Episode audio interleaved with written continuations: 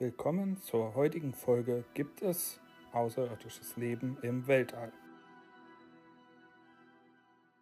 Warum können wir uns sicher sein, dass es Leben im All gibt? Die Antwort kann man mit wenigen Worten zusammenfassen, weil das Universum praktisch unendlich groß ist. Nach derzeitigen Schätzungen enthält es rund 2 Billionen Galaxien, die im Schnitt wiederum jeweils aus einer Billion Sterne bestehen.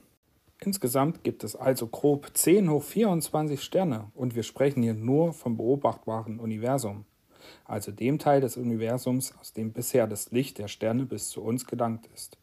Wie groß das Universum darüber hinaus ist, wissen wir nicht, da Sterne oft von mehreren Planeten umkreist werden. Sollte es also im Universum noch mehr Planeten als Sterne geben, und damit ist die Wahrscheinlichkeit groß, dass darunter auch welche sind, die unserer Erde ähneln nicht zu nah am Zentralstern, damit es nicht zu heiß ist und nicht zu weit weg, damit nicht alles Leben einfrieren würde. Was sind nun die Kriterien für Leben?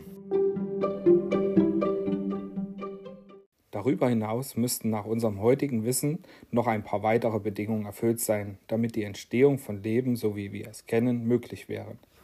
Der Planet sollte zum Beispiel flüssiges Wasser auf seiner Oberfläche haben und ein ausreichend starkes Magnetfeld besitzen, um ihn vor gefährlicher kosmischer Strahlung zu schützen. Forscher schätzen, dass es in der Milchstraße rund 40 Milliarden bewohnbare Planeten geben könnte.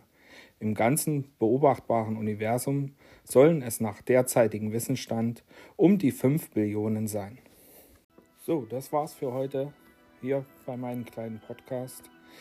In der nächsten Folge werden wir uns damit beschäftigen, wie wahrscheinlich es ist, dass es intelligente Zivilisationen im All gibt.